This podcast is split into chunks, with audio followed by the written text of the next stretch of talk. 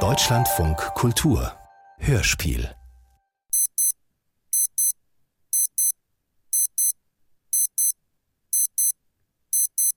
Erstens.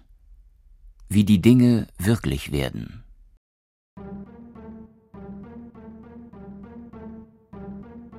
An einem Märzabend diesen Jahres beobachtet ein Mann, nennen wir ihn der Einfachheit halber Holger Storks, als er eben von der Arbeit nach Hause kommt, wie in einem Gebäude auf mehreren Etagen nahezu gleichzeitig das Licht eingeschaltet wird.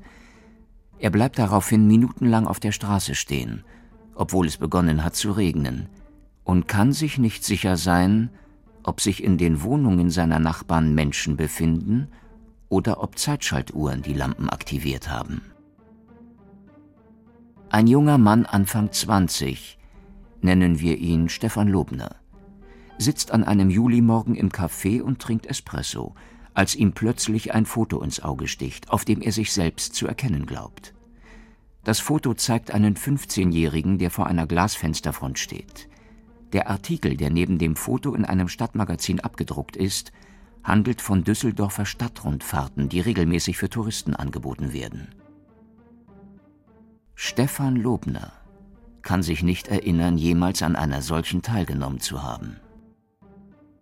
Ein Mann um die 70, der seit über 40 Jahren in einer Wohngegend lebt, in der jeder seinen Namen kennt, nennen wir ihn Bodo von Borries, verliert Anfang diesen Jahres in einem Randgebiet der Stadt die Orientierung. Erst als ihn ein Taxifahrer vor seiner Haustür absetzt, kann er sich gewiss sein, dass es sich bei den Häuseransammlungen, die ihn umgeben, um seine Heimatstadt handelt. Ein Angestellter der Rheinischen Post spricht Mitte September am Telefon mit einer Frau, die darum bittet, dass ihre Zeitungen in der letzten Oktoberwoche nicht an ihre Adresse, sondern an die Adresse einer Pension am Chiemsee geliefert werden. Er notiert den Namen der Kundin, nennen wir sie Maike Hesse mit einem Urlaubsvermerk und kann nicht ahnen, dass Maike Hesse zu keinem Zeitpunkt plant, an den Chiemsee zu fahren. Zweitens. Wie man zum Gegenüber wird. Frau Hesse beobachtet jeden Morgen gegen 6.30 Uhr im Nachbargebäude einen Mann, der zeitgleich mit ihr aufsteht. Durch die Betätigung eines Lichtschalters nehmen seine Konturen Gestalt an. Ich verfolge seine Bewegungen in der Wohnung gegenüber. Der Mann verlässt zur selben Zeit wie ich das Haus. Wir begegnen uns auf der Straße und wechseln kein Wort. Ich höre regelmäßig gegen 7.30 Uhr das Geräusch einer sich entspannenden Stahlfeder. Stefan Lobner vermutet, dass es vom Zusammenschieben eines Schlafsofas herrührt. In der Wohnung unter mir spricht jeden Morgen jemand mit verstellter Stimme. Anschließend kreischt der Wellensittich. Bei Herrn von Borries klingelt um 8 Uhr der Wecker. Regelmäßig registrieren meine Frau und ich, kurze Zeit später, aus der Wohnung über uns das Wummern eines nicht zu identifizierenden elektrischen Gerätes. Ich stehe täglich um zwölf nach acht an der Bushaltestelle und höre das Geräusch der elektrisch betriebenen Jalousie meiner Nachbarn. Dr. Storks hat auf seinem Weg zur Arbeit Einblick in den Nebenraum eines asiatischen Schnellimbiss. In dem Restaurant befindet sich ein Tisch, auf dem ein Brettspiel liegt. Da die Setzsteine morgens und abends ihre Position verändern, gehe ich davon aus, dass sie in meiner Abwesenheit bewegt werden. Gesehen habe ich in dem Raum noch nie jemanden. Ich blicke jeden Morgen in eine Geschäftspassage auf der Talstraße und kann mir nicht sicher sein, ob sich unter der Zeitungsschicht ein Mensch befindet oder nicht. Zwillingsereignisse an der Bushaltestelle. Ich beobachte, wie drei Männer und eine Frau, die sich gegenseitig nicht ansehen, gleichzeitig ihre rechte Hand zum Mund führen. Sie verharren einige Augenblicke in dieser Position, bevor sie sie im selben Moment wieder auflösen.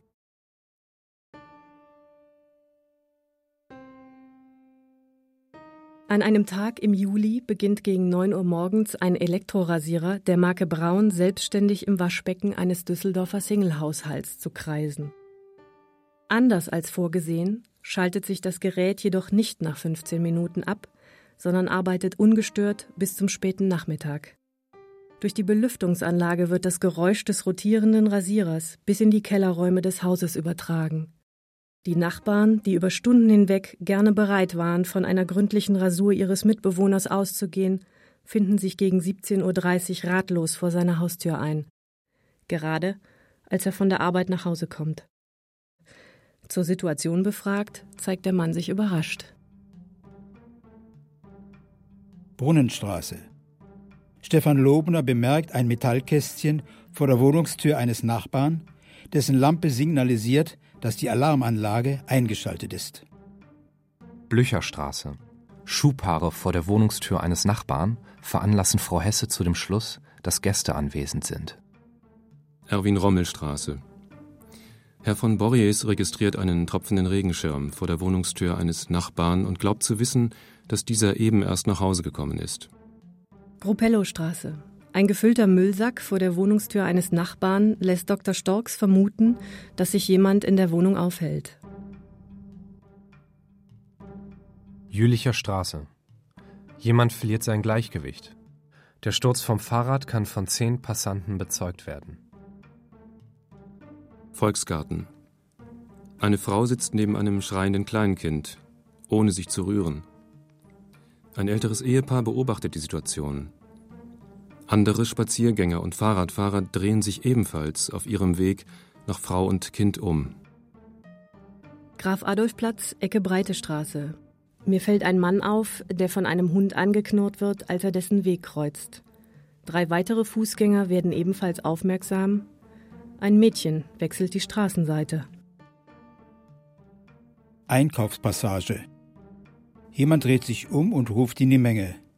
Ich folge seiner Bewegung, zwei weitere Passanten schließen sich an. Es gibt mindestens drei Zeugen.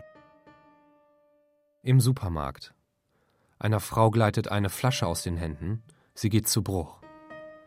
Zu diesem Zeitpunkt halten sich sieben weitere Personen vor Ort auf, die die Situation bezeugen können. Im Café. Jemand lässt seine Blicke suchend über den Teppichboden schweifen. Die Gäste an anderen Tischen werden ebenfalls aufmerksam. Das Verhalten des Mannes wird von zwölf Personen bemerkt. In der Warteschlange.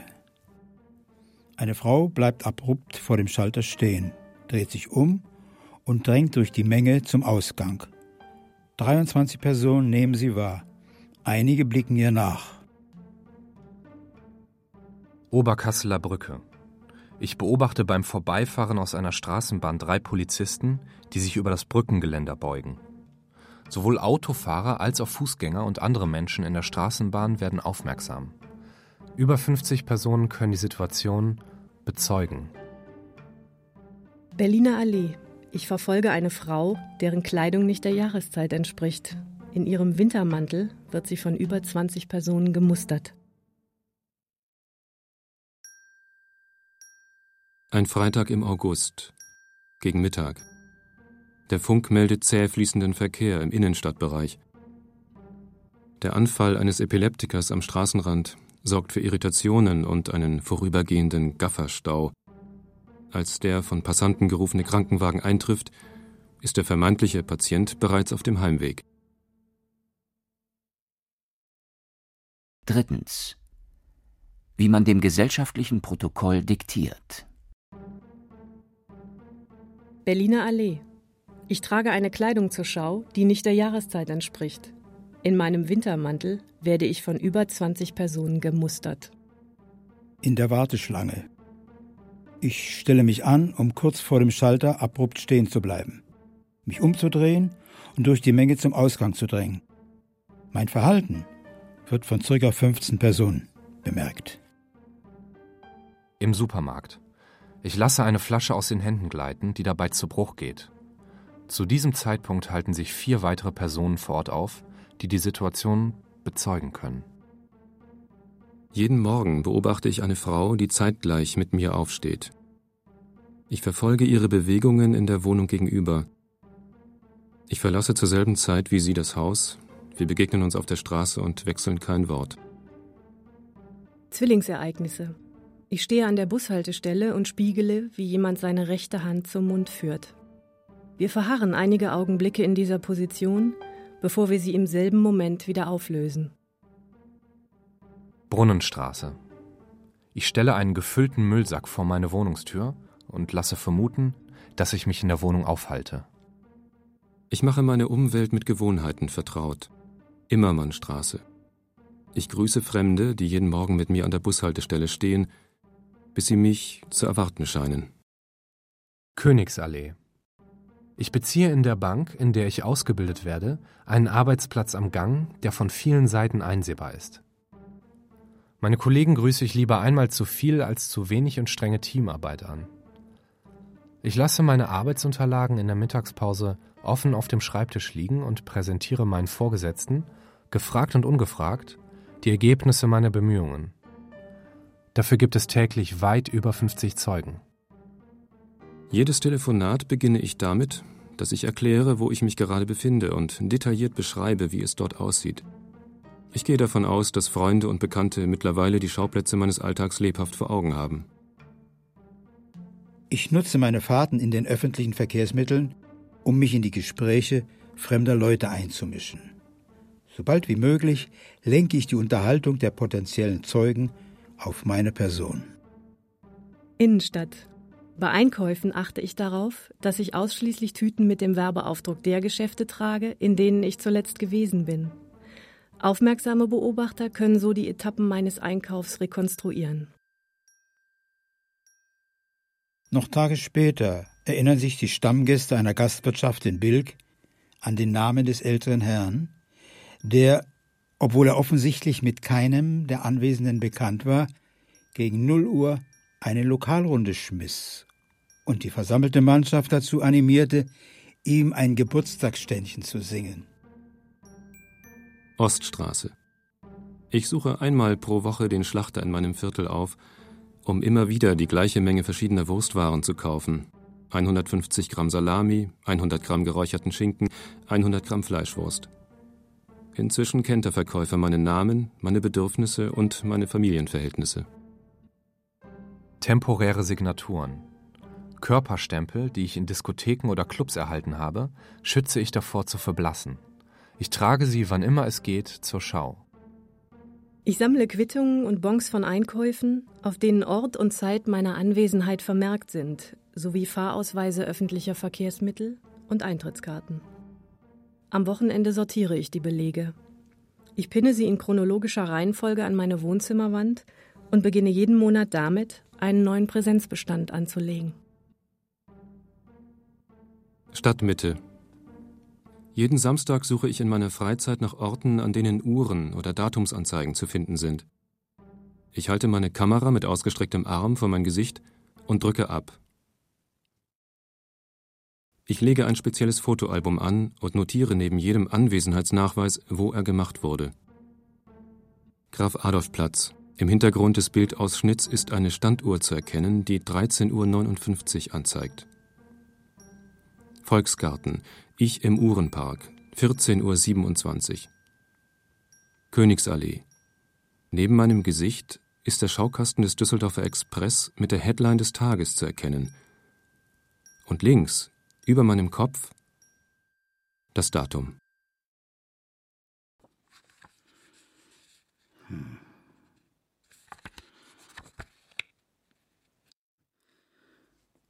Das Foto zeigt Schnee, rodelnde Kinder, kleiner Abhang,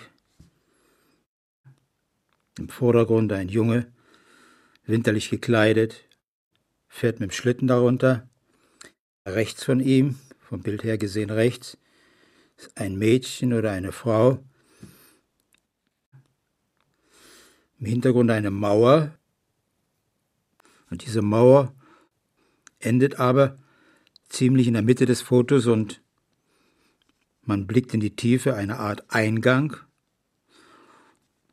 Rechts davon eine Baracke, kahle Bäume, selbstverständlich im Winter, Masten. Ja, und hinter der Mauer eine Art Wohnblock, ein Wohnhaus mit großen Fenstern und daneben auffallend eine Uhr die auf ungefähr fünf nach halb drei steht. Fünf nach halb drei. Tja, ich drehe das Foto um, lese. Ich, Winter 43.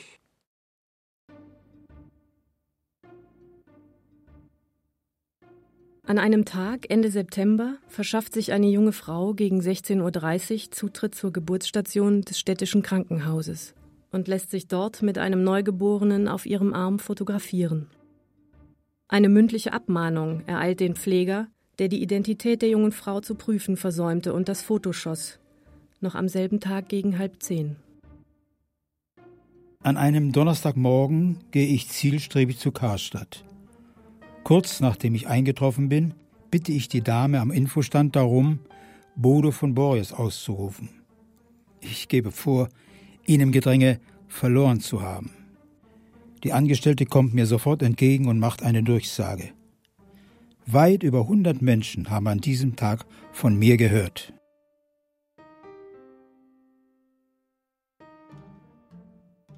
Vatertag. Ich nehme an einer Stadtrundfahrt in Düsseldorf teil.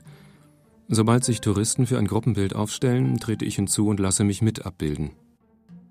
Auf meinem Rundgang entlang der Panoramascheiben des Rheinturms stoße ich auf eine Truppe junger Väter. Einer der Männer fordert die anderen auf, sich neben einem Fernrohr zu positionieren.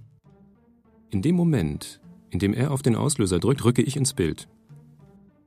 Ich gehe davon aus, dass meine Anwesenheit an diesem Tag auf mindestens 14 Fotografien von Fremden nachgewiesen werden kann. Im Büro.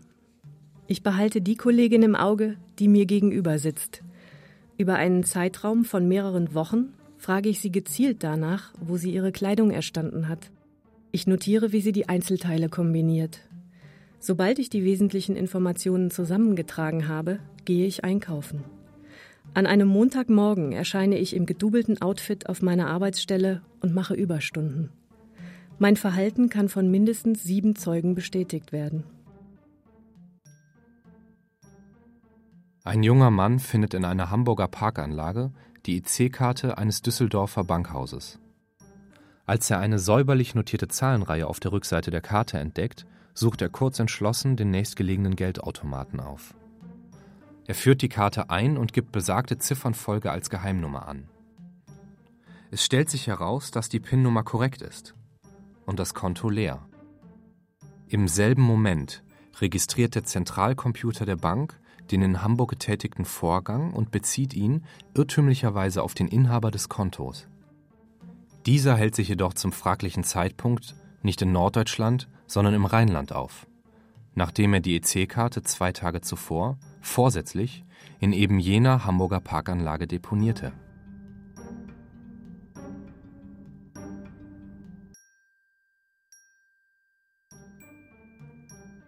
Düsseldorf linksrheinisch. Ich organisiere mein Leben unter Aufsicht. Ich plane einen Tag mit Programmverabredungen, die nahtlos ineinander übergehen. Ich treffe Freunde und Bekannte, die ich schon lange nicht mehr gesehen habe. Meine Kleidung ist ebenso auffällig wie mein Make-up. Ich achte darauf, dass ich auch in der Nacht nicht alleine bin und verabschiede meinen Gast um 12 Uhr mittags. Ich habe neun verlässliche Zeugen für einen Zeitraum von exakt 24 Stunden. Das Bild zeigt zwei Männer, die sich in den Arm nehmen. Sie stehen sehr weit vorne, füllen das Bild ganz, fast ganz aus. Es ist eigentlich fast nur, fast nur die Schulter zu erkennen von beiden. Schulter mit Kopf und Armen. Beide haben kurze Haare, kurz geschnitten, dunkle Haare. Von dem der Kamera am nächsten stehenden ist nur der Rücken und der Hinterkopf zu erkennen. Der zweite Mann lehnt seinen, lehnt seinen Kopf auf die Schulter des anderen und hat einen entspannten, glücklichen Gesichtsausdruck. Man kann ihm die Freude ansehen, den anderen wieder getroffen zu haben. Man sieht von ihm außerdem noch die, den rechten Arm und seine Hand, die auf dem Rücken des Freundes ruht. Man erkennt einen Ehering und eine Armbanduhr am Handgelenk. Er trägt ein weißes Hemd. Ist erkennbar an der Manschette, die aus der dunklen Jacke herausragt. Im Hintergrund sieht man die Wand eines hohen Gebäudes, und zwischen diesem Gebäude und hinter den beiden Männern bewegt sich ein älterer Mann, er bewegt sich nach rechts aus dem Bild heraus. Schemenhaft sind auch noch andere Leute zu erkennen, die sich aber weiter hinten vor der Wand des Gebäudes aufhalten. Auf der Rückseite finde ich die Notiz 1968 mit Ausrufezeichen.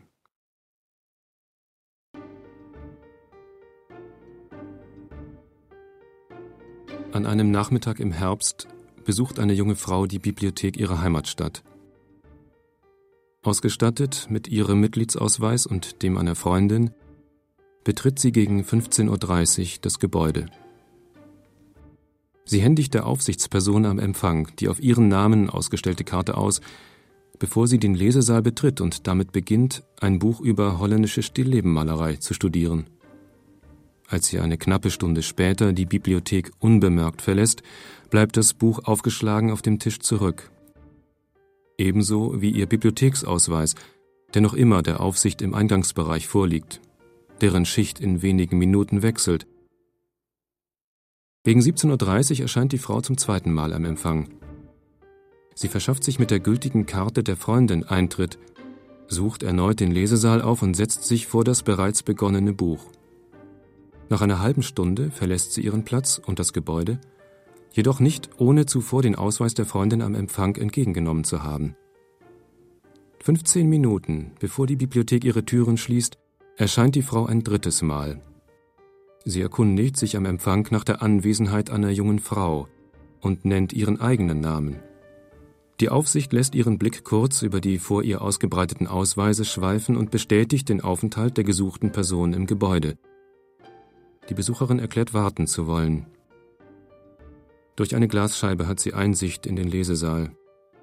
Ihr Blick durchsucht den Raum nach einer jungen Frau in ihrem Alter.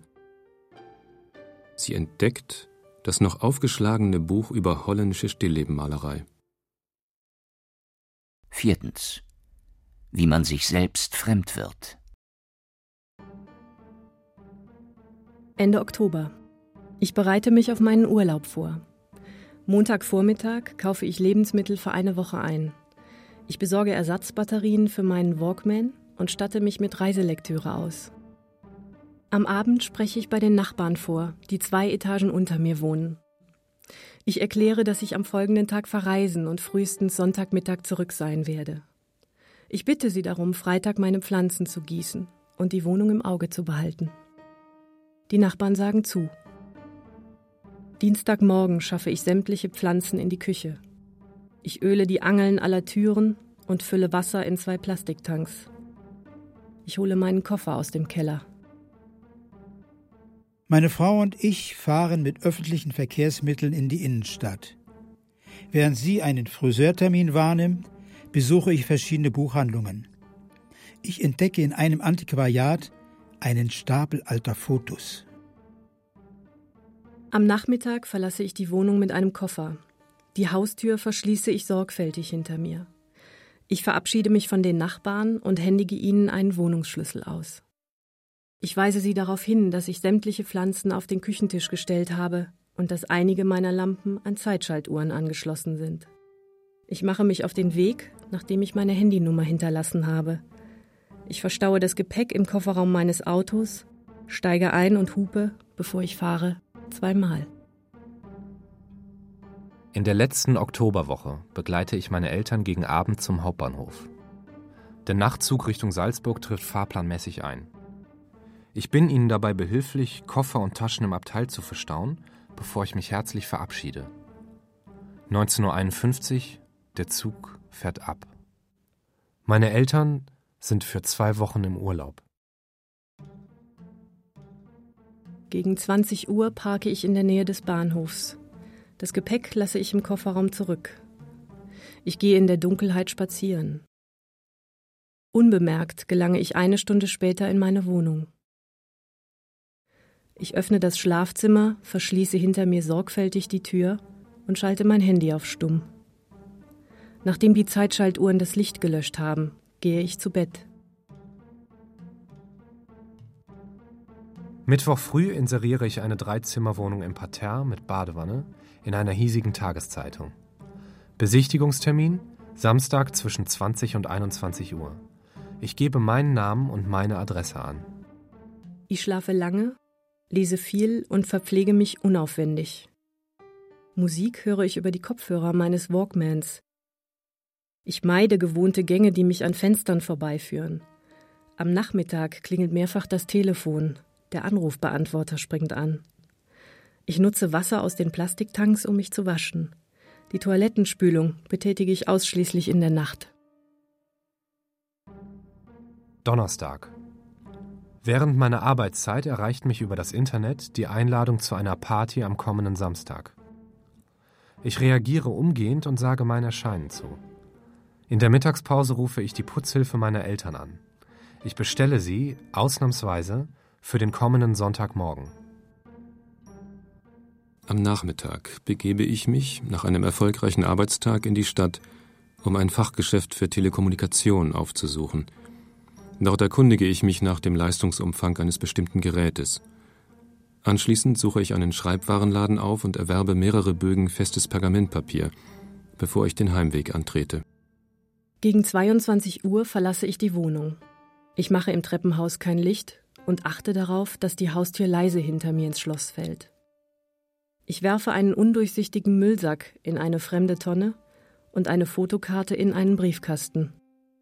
Ich besuche die Nachtvorstellung eines Kinos und kehre spät zurück. Auf dem Foto ist eine Frau zu sehen, die leicht nach links gerückt im Vordergrund steht. Die Frau auf dem Foto lacht. Sie trägt eine Brille und halblange dunkle Haare und eine dunkle Sportjacke mit weißen Streifen. Direkt hinter ihr ist ein See zu sehen. Das Wasser des Sees ist leicht gekräuselt und in der Wasseroberfläche spiegeln sich Wolken. Um den See herum sind Bäume.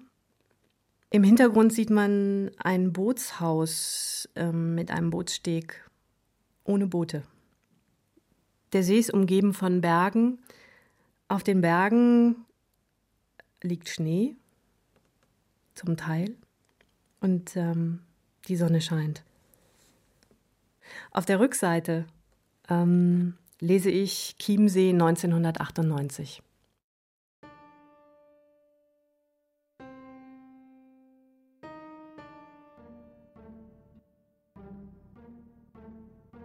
Freitag früh überzeuge ich mich davon, dass die Tür des Schlafzimmers, in dem ich mich befinde, von innen verschlossen ist. Ich verhalte mich ruhig. Gegen elf Uhr wird die Wohnungstür geöffnet. Ich höre Schritte. Ein Wasserhahn wird aufgedreht, ein Gefäß wird gefüllt. Jemand summt leise im Raum nebenan. Ich höre wieder Schritte und beobachte die Türklinke mir gegenüber. Sie bewegt sich nicht.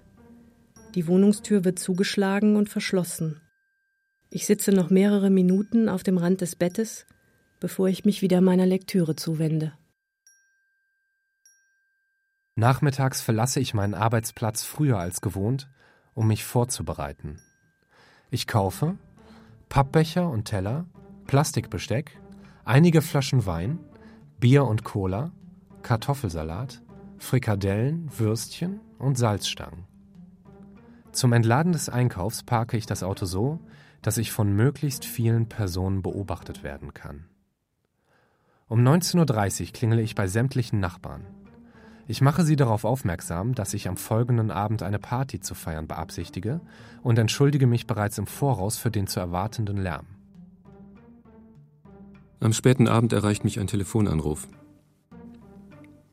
Ich erkläre, gerade keine Zeit zu haben und bitte meinen Bekannten, es am nächsten Tag gegen 22 Uhr noch einmal zu versuchen. Ich setze meinen Hausputz fort, reinige sorgfältig die Kochplatten meines Elektroherds und gehe dann zu Bett. Samstag. Ich habe mit meiner Frau zu Abend gegessen. Wir tragen das schmutzige Geschirr aus der Essecke in die Küche. Meine Frau streift ihre Armbanduhr vom Handgelenk und legt sie zur Seite. Sie lässt Wasser ins Spülbecken laufen und beginnt damit abzuwaschen. Ich nehme das nasse Geschirr entgegen und trockne es ab. Die sauberen Teller verstaue ich in einer Anrichte, die sich im Wohnzimmer befindet. Ich gehe mehrfach und nehme bei einem meiner Gänge die Uhr meiner Frau unbemerkt an mich. Ich räume die Teller in den Schrank und stelle die Armbanduhr eine Stunde vor. Als mir meine Frau in der Küche den Rücken zukehrt, lege ich die Uhr an ihren Platz zurück.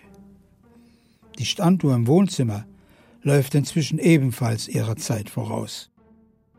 19.30 Uhr. Es regnet. Ich habe aufgeräumt, sämtliche Vorhänge in meiner Wohnung zugezogen und Musik aufgelegt. Die aktuelle Tageszeitung liegt, demonstrativ ausgebreitet, auf einem Tisch im Wohnzimmer. Ich erwarte Besuch. Es beginnt in unregelmäßigen Abständen an meiner Tür zu klingeln. Ich bitte die Wohnungssuchenden herein und erkläre ihnen, dass es sich bei dem Inserat um eine Fehlinformation handelt. Trotz der schlechten Wetterlage schlage ich vor, spazieren zu gehen. Wir ziehen unsere Mäntel an und verlassen die Wohnung.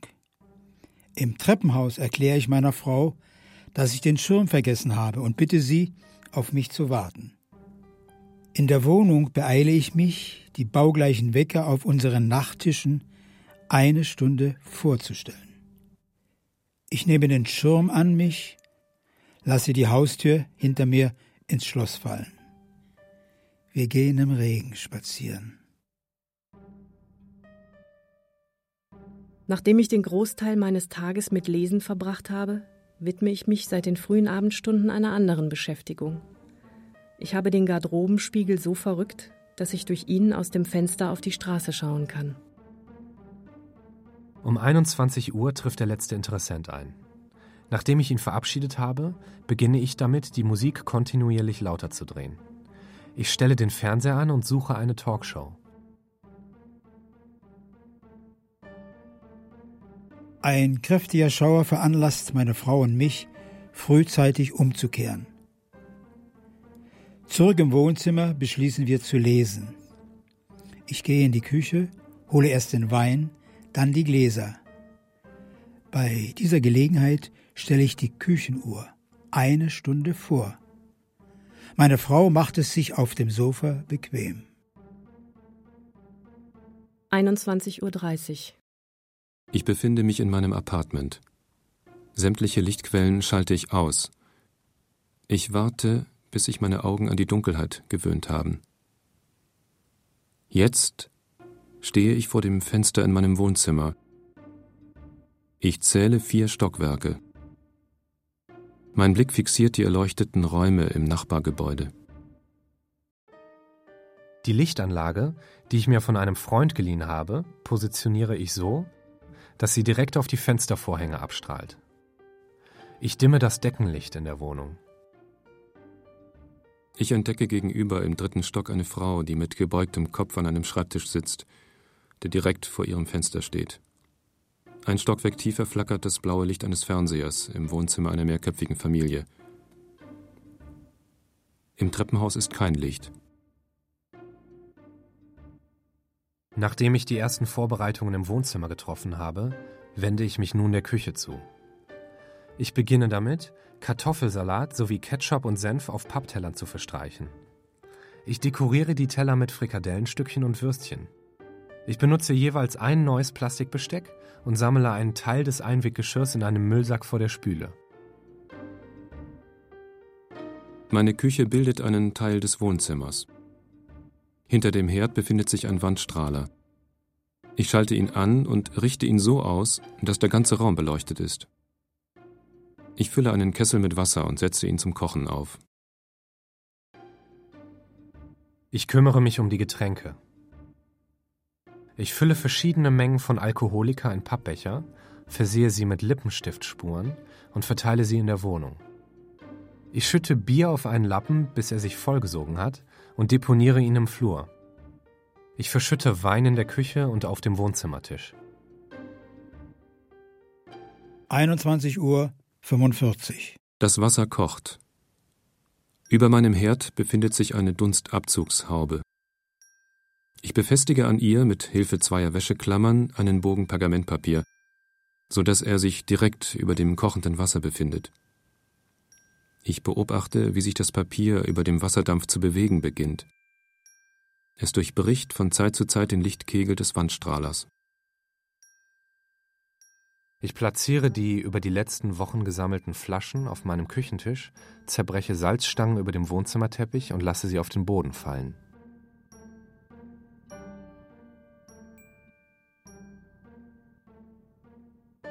Meine Frau und ich haben den ganzen Abend gelesen. Gegen 22 Uhr blickt sie auf ihre Armbanduhr und stellt fest, dass es 23 Uhr ist. Zeit, schlafen zu gehen.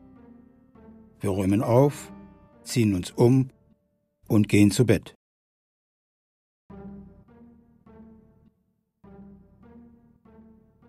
Ich nehme mein schnurloses Telefon zur Hand und schalte auf Stumm. Ziehe eine Jacke an und verlasse die Wohnung. Im unbeleuchteten Treppenhaus warte ich, bis sich meine Augen an die Dunkelheit gewöhnt haben. 22 Uhr. Ich gehe aus dem Haus, überquere die Straße und prüfe die Tür des Nachbargebäudes. Sie ist nicht verschlossen. Ich betrete den dunklen Flur und mache im Treppenhaus kein Licht. Ich gehe bis zum zweiten Stock. Dort bleibe ich auf dem Absatz vor einem Fenster stehen. 22.02 Uhr. Ich kontrolliere den Empfang meines Telefons. Er ist ungestört. Ich blicke durch das Fenster auf die Fassade des gegenüberliegenden Hauses. Meine Wohnung befindet sich jetzt auf Augenhöhe. Die Scheiben sind beschlagen. Von Zeit zu Zeit scheint sich etwas vor die Lichtquelle zu schieben, so als würde sich jemand durch den Raum bewegen. 22.03 Uhr. Mein Telefon leuchtet auf. Ich nehme den Anruf entgegen, ohne zu zögern. Erwartungsgemäß handelt es sich um den Bekannten, der mich bereits am Vortag sprechen wollte. Ich erkläre ihm, dass ich es mir in meiner Wohnung gemütlich gemacht habe und gerade dabei bin, mir etwas zu kochen. Der Anrufer unterhält mich, bis ich ihn unterbreche. Ich sage ihm, dass ich gerade am Fenster stehe, dass ich mit meiner Hand den Wasserdampf von der Scheibe gewischt und dabei etwas Ungewöhnliches entdeckt habe. Er sieht so aus, berichte ich ihm, als stünde jemand im unbeleuchteten Treppenhaus des gegenüberliegenden Hauses, damit beschäftigt, mich zu beobachten.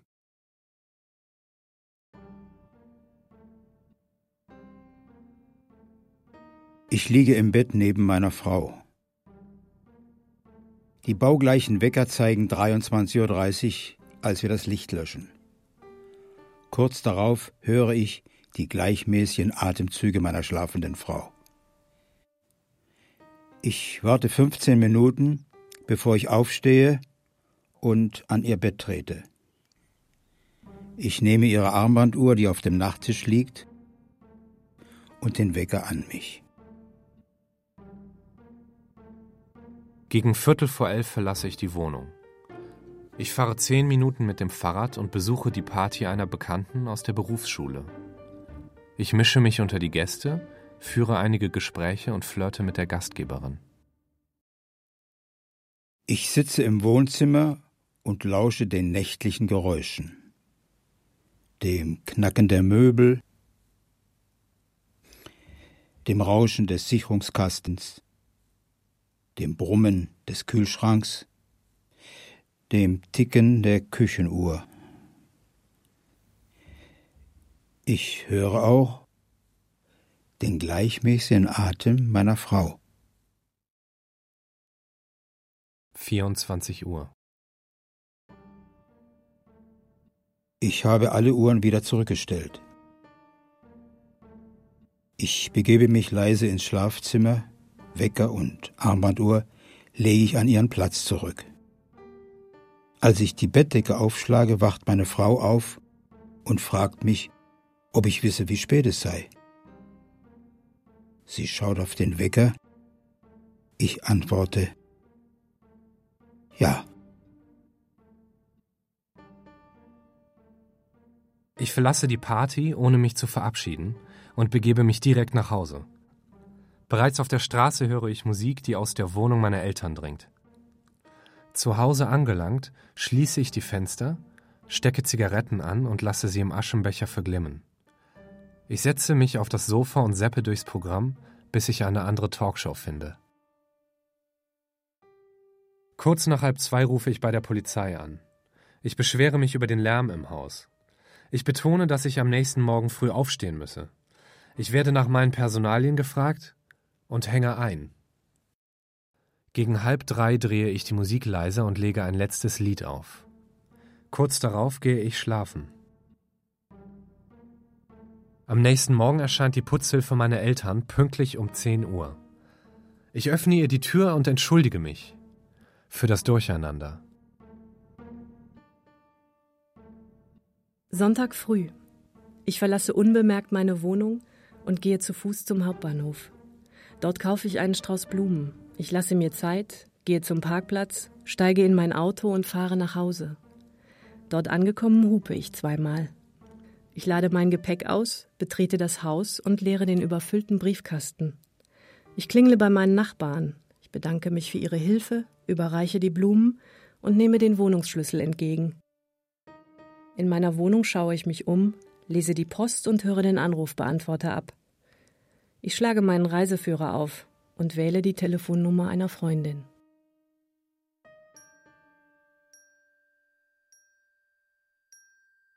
Keiner der Anwesenden ist misstrauisch, als sich mehrere Dutzend geladene Gäste in einem geräumigen Restaurant in der Altstadt einfinden. Anlass der Feier ist das ehemaligen Treffen des Schulorchesters einer Düsseldorfer Gesamtschule. Viele der Anwesenden sehen sich an diesem Tag nach Jahrzehnten zum ersten Mal wieder. Nach ausgiebigem Essen und Trinken werden zu fortgeschrittener Stunde Adressen ausgetauscht und Verabredungen getroffen. Schließlich erheben die Anwesenden ihr Glas, um dem Organisator des gelungenen Abends zuzuprosten. Zu diesem Zeitpunkt ahnt keiner der Gäste, dass eben jener Organisator der einzige im Raum ist, der niemals die städtische Gesamtschule besucht hat, geschweige denn Mitglied eines Schulorchesters war.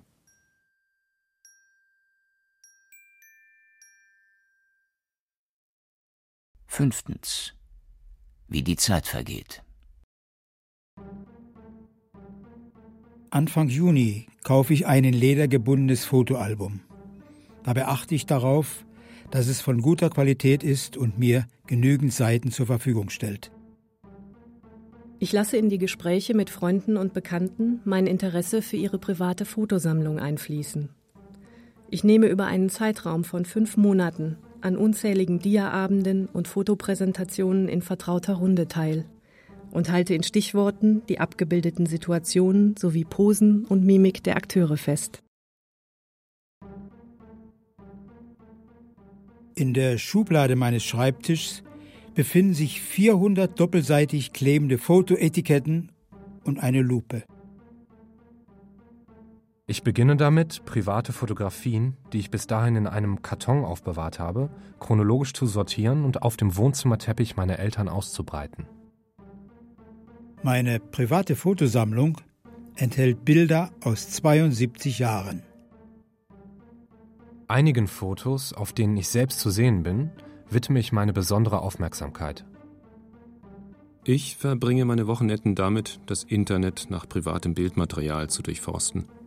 Dabei greife ich auf unterschiedliche Suchmaschinen zurück und gebe Begriffe wie Heimat oder Elternhaus ein. Ende August habe ich mich von einem Teil meiner Sammlung getrennt, von 69 Bildern. Ich bemerke die Ähnlichkeit der Bildmotive, die ich in den verschiedenen Haushalten entdecke. Familie, Freunde, Feste, immer wieder Szenen nach dem gleichen Muster.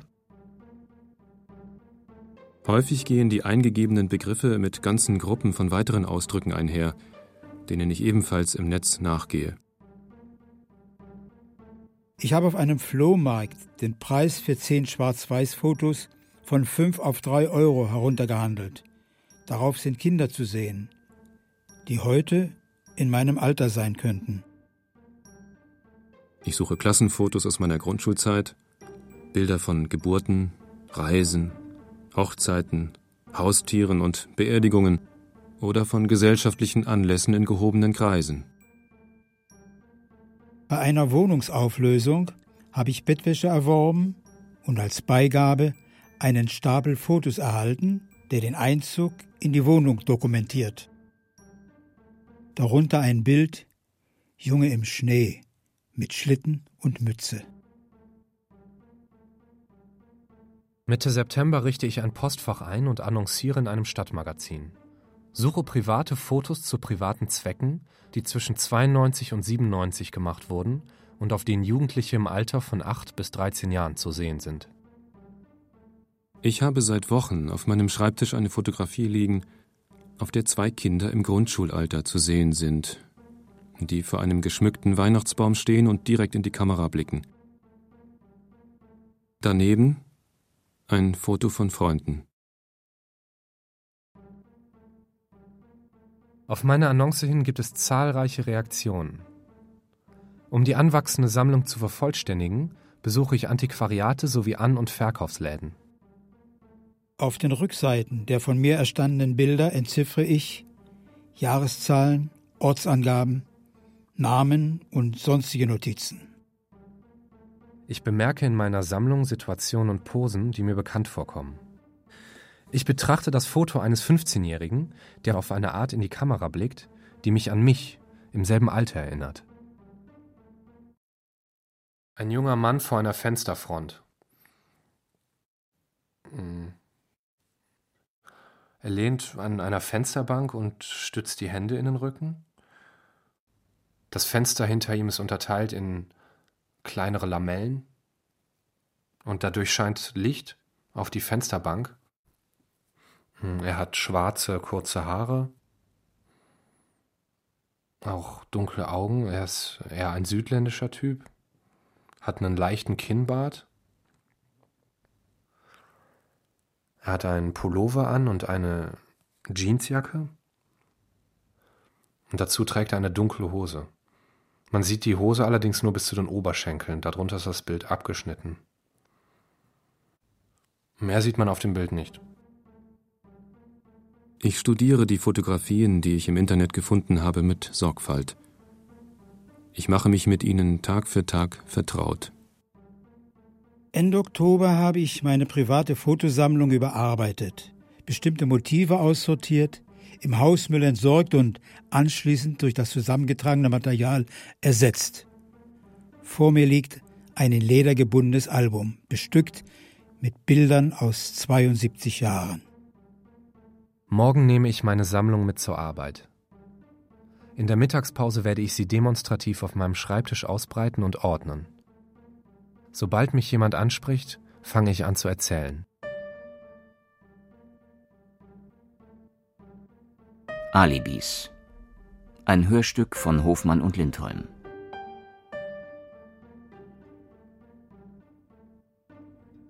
Mein Name ist Bodo von Borjes.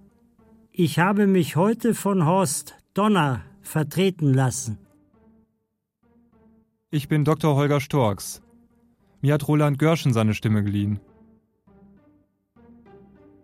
Ich bin Maike Hesse. Ich habe Annette Böker für mich sprechen lassen. Stefan Lobner.